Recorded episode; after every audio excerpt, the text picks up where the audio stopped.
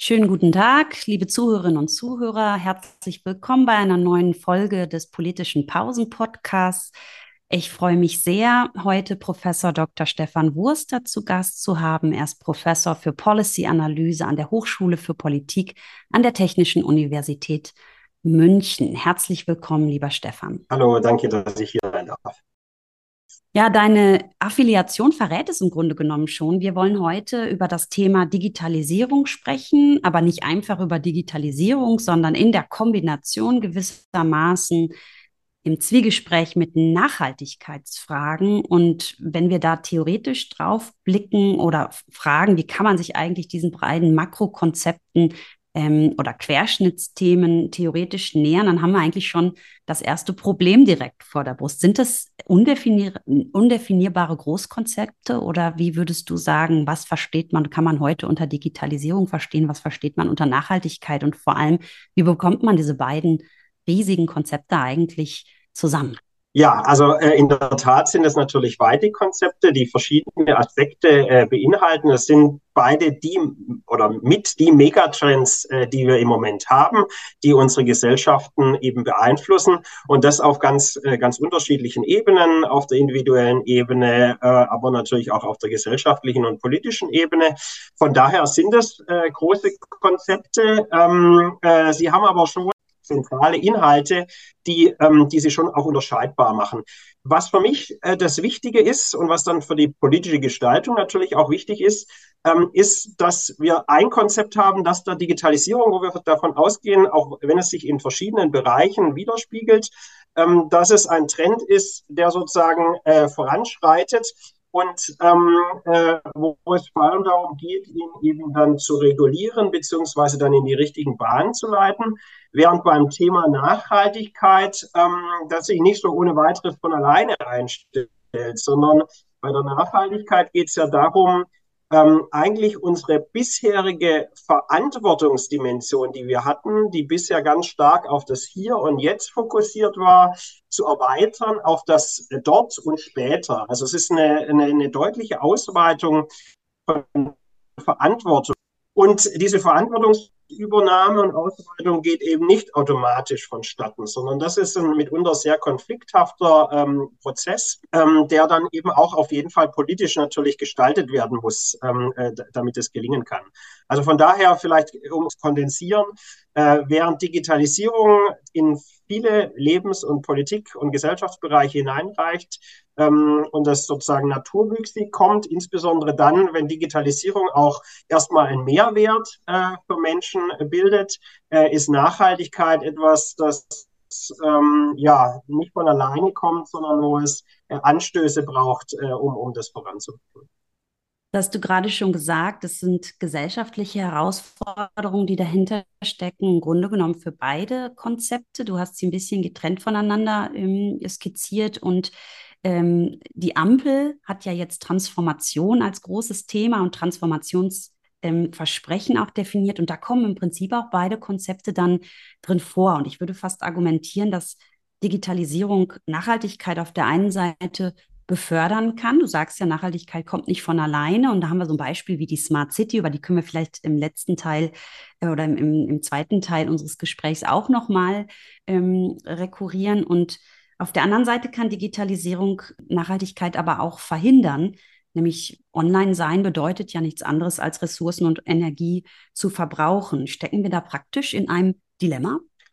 Ja, genau. Das ist äh, genau das Forderung, äh, die ich mich auch in meiner Forschung im Thema Digitainability äh, stelle. Es ist nämlich genau dieses beidseitige. Also zum einen hat, bietet Digitalisierung natürlich enorme Potenziale für nachhaltige Entwicklung. Ja, da äh, mit durch die, den Einsatz digitaler Technologien, äh, Big äh, Big Data äh, sind viele Nachhaltigkeitsprobleme äh, vielleicht überhaupt erst lösbar geworden. Stichwort wäre hier also äh, Erkenntnisgewinn, den wir haben. Wenn wir zum Beispiel äh, erkennen können über Big Data, wo sich in Bereichen besondere Umweltprobleme akkumulieren und so weiter. Also äh, das sind enorme Potenziale ähm, äh, damit verbunden. Gleichzeitig geht es aber auch um eine nachhaltige Digitalisierung, weil Digitalisierung an sich natürlich auch wiederum Nachhaltigkeitsprobleme schafft Du hast einen Aspekt genannt, das ist der prominenteste, da geht es um äh, Verbräuche, also äh, Digitalisierung äh, verbraucht Ressourcen, Energie, aber auch andere. Ähm, äh, ähm, und genau darum geht es eben sozusagen, diese beiden Megatrends äh, zusammenzubringen und dann natürlich möglichst äh, in einer positiven Weise ähm, zu versuchen, äh, die, die jeweiligen oder die Potenziale der Digitalisierung dann eben für, für nachhaltige Entwicklung zu nutzen.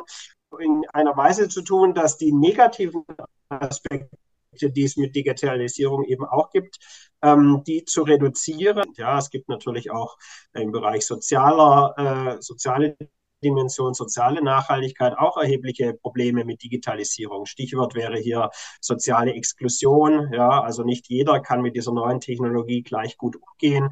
Ähm, es entstehen vielleicht auch neue Machtasymmetrien ähm, durch den Einsatz dieser Technologie. Und das muss alles mitbedacht werden. Und das macht natürlich auch die besondere Herausforderung aus, die sich dann äh, die Bundesregierung, aber insgesamt alle ähm, äh, Entscheidungsträger dann auch stellen müssen, wie, wie man das äh, miteinander zusammenbringt. Du hast gerade Machtfragen und Asymmetrien angesprochen. Es geht ja sehr häufig auch um Verteilungskonflikte, aber eben auch um Regulierungsfragen.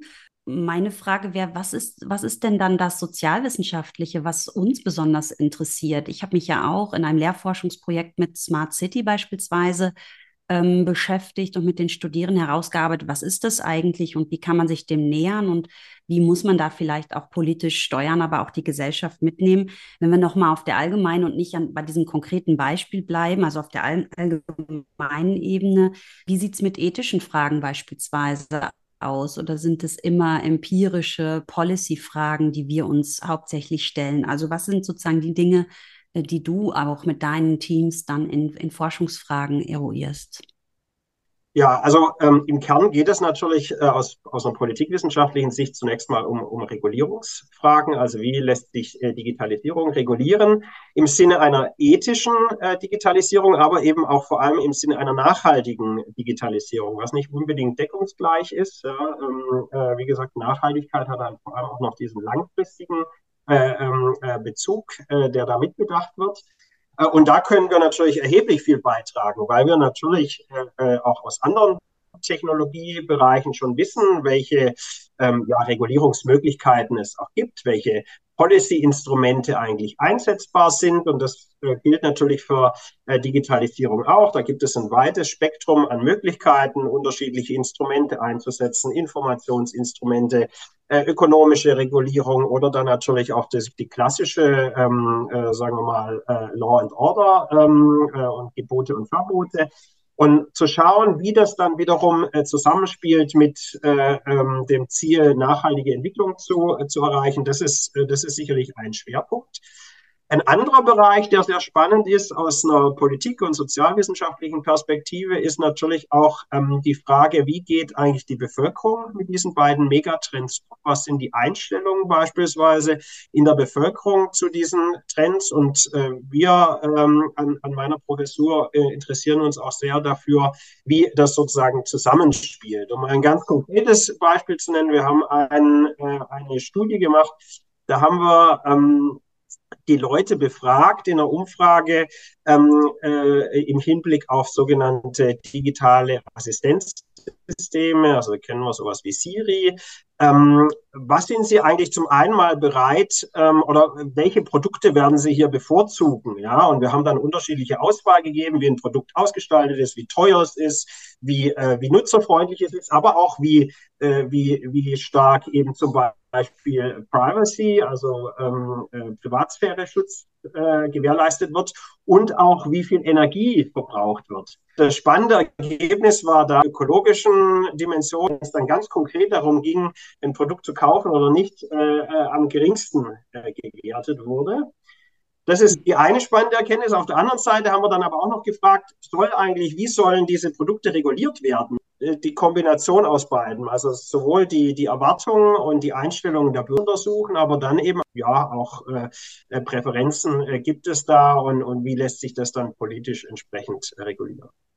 Super spannend. Ein anderes Beispiel wäre eben das, was ich schon mehrfach angesprochen habe, Smart City. Also ihr habt es jetzt dann mit den digitalen ähm, Assistenzsystemen gemacht, aber dieses Zusammen Zusammenspiel aus, was will die Bevölkerung, was braucht die Bevölkerung, wie weit ist vielleicht die Gesellschaft auch ähm, in der Nutzung digitaler ähm, Systeme oder digitaler Tools, Anwendungen und auf der anderen Seite aber auch die Umgestaltung des öffentlichen Raums da sind wir im Grunde genommen ja schon bei meinem Beispiel einer smarten City. Vielleicht einmal vorweggenommen, weil die Zuhörerinnen und Zuhörer vielleicht im ersten Moment sagen, habe ich jetzt schon dreimal gehört, weiß aber gar nicht genau, was damit gemeint ist. Wir haben damals in dem Lehrforschungsprojekt, in dem besagten, eine Definition entwickelt, die da heißt, es ist ein Sammelbegriff für gesamtheitliche Entwicklungskonzepte mit dem Ziel, Städte und Gemeinden effizienter technologisch fortschrittlicher gestalten. Ganz zentral ist sicherlich, dass man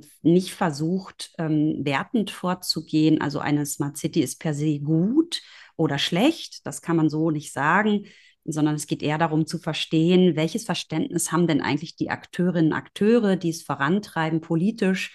Aber wie sehr wird da quasi auch die Gesellschaft mitgenommen und befürwortet oder lehnt vielleicht auch ab, dass der eigene Lebensraum ähm, digitalisiert wird? Ihr habt dann sozusagen schon einen sehr weiten Begriff von äh, Smart City verwendet. Man kann das natürlich auch, also äh, und es ist wichtig, sozusagen genau diese Dimensionen alle zu beleuchten. Also zum Beispiel auch, dass die ökologisch ist, also im Sinne einer Sustainable Smart City und dass sie, dass die Bürger bei dieser äh, Transformation, die dann in dem, in dem Fall ja auf dem Städtelevel stattfindet, auch mitgenommen wird. Das ist aber nicht selbstverständlich. Wenn wir uns viele Smart City Projekte in der Welt anschauen, äh, dann ist das oftmals nicht so, sondern es ist vor allem dann ganz stark eben eine technische Transformation, der Einsatz von äh, digitalen Tools in einer Stadt, um sie besser zu steuern und zu regulieren. Also da sind dann die Beispiele eben effizientere Energiesysteme, effizientere Leitung des Verkehrs. Ähm, ähm, das spielt dann alles ähm, Gebäudeplanung oder wie auch immer. Also es gibt verschiedene Bereiche, wo das dann eingesetzt wird.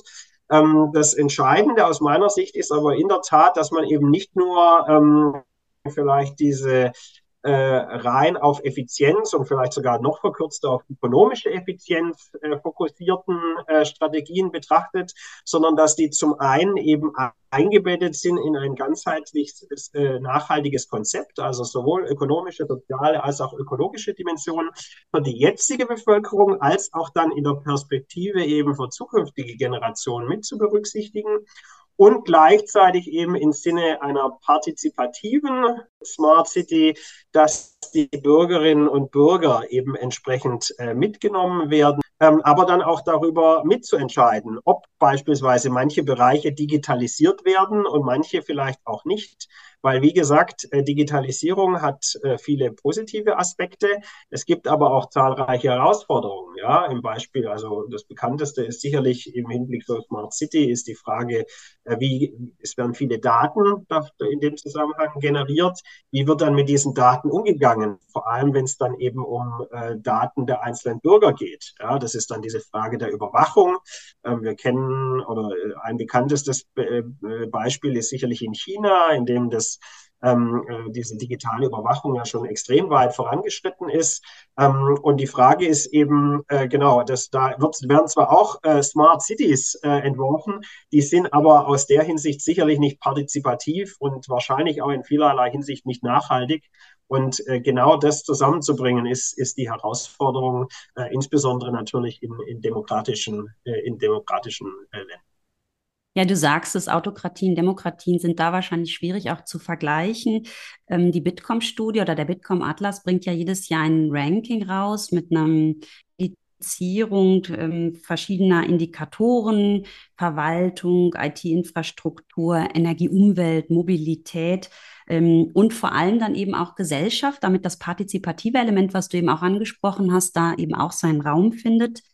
Da wäre jetzt sozusagen als Ausblick, wir sind nämlich schon fast wieder am Ende unserer 15 Minuten angelangt, eine Frage jenseits von diesem Ranking, wo man sozusagen sagt, wer performt da am besten, wer ist in Bezug auf diese fünf Indikatoren besonders weit, ähm, wäre meine Frage an dich, wie, wenn du den Blick in die Glaskugel wagen würdest, ähm, wie smart wird Deutschland, wie werden deutsche Städte? Denn natürlich, das ist eine super pauschale Frage angesichts großer Disparitäten in Bezug auf äh, Regionalität, Größe, Struktur von Städten. Ähm, Aber wenn wir eben in der Demokratie bleiben und uns anschauen, wie die Städte jetzt gerade dieses Smart City-Konzept, also Digitalisierung zum, zu, um Nachhaltigkeit zu realisieren, umsetzen, in Bezug zum Beispiel auf sicheres Leben, gesundes Leben, altersgerechtes, inklusives Leben, ähm, wird da unsere Zukunft aus deiner Sicht eher gut, wenn man zugespitzt Also die, äh, die Hoffnung ist natürlich tatsächlich, dass äh, äh, die Digitalisierung schon insgesamt auch äh, die, die großen Potenziale, die sie hat, auch, äh, auch tatsächlich nutzt. Und Deutschland hat da äh, vom Grundsatz her schon gute Voraussetzungen, gerade auch äh, im Hinblick darauf, dass eben dieses Bewusstsein beispielsweise für Nachhaltigkeit da ist und dass wir natürlich als äh, demokratisches äh, Gemeinwesen ähm, grundsätzlich diese Bürgerbeteiligung schon ähm, äh, mitdenken und wir natürlich auch eine starke äh, Tradition darin haben. Ähm, und das lässt sich natürlich auch auf der Städteebene so verwirklichen. Von daher bin ich da optimistisch. Es kommt aber natürlich auch, es sind verschiedene Faktoren, die dann berücksichtigt werden und nicht jede Stadt wird es voll umsetzen können. Die Gefahr ist so ein bisschen, dass wir eben, dass es einige Musterstädte geben wird, in denen das vorbildlich umgesetzt wird, weil diese Städte von vornherein vielleicht schon über die Ressourcen verfügen, äh, das zu tun, während andere, die vielleicht bisher auch schon abgehängt sind, eben abgehängt bleiben. Das ist ein Grundproblem äh, von dieser Frage der Digitalisierung und es zeigt sich eben auf der Städteebene auch. Meine Hoffnung wäre, ähm, dass es ähm, Initiativen gibt äh, auf der äh, Länder- bzw. Bundesebene, um solche Un Ungleichgewichte von vornherein auszugleichen, damit äh, alle Städte und äh, Kommunen eben die Möglichkeit haben, eine partizipative, ähm, nachhaltige Smart City bzw. Smart Kommune dann tatsächlich zu werden. Ja, ich teile diese Beobachtung oder Einschätzung ähm, durchaus. Auf Bundesebene gibt es ja auch schon die ein oder andere Förderinitiative, die vor allem auch kleinere und mittlere Städte dann ähm, unterstützen soll, sich auf den Weg zu machen. Ist ganz schön zu beobachten. Und für uns als PolitikwissenschaftlerInnen gibt es da auch eine ganze Reihe von Anknüpfungspunkten, und Themen, wo wir die Gesellschaft und auch politische Entscheidungen, Entscheidungsprozesse, Akteure beobachten können im Zusammenspiel. Das bleibt auf jeden Fall spannend. Ganz, ganz herzlichen Dank für diese Einblicke. Ähm, lieber Stefan, ich hoffe, dass wir uns ähm, bei Zeiten, wenn wir ein bisschen weiter sind, auch gerade mit diesen Fragen Digitalisierung, Nachhaltigkeit, ähm, einmal wieder treffen im politischen Pausen-Podcast und zum Thema dann weitersprechen können. Vielen Dank für deinen Besuch. Ich danke.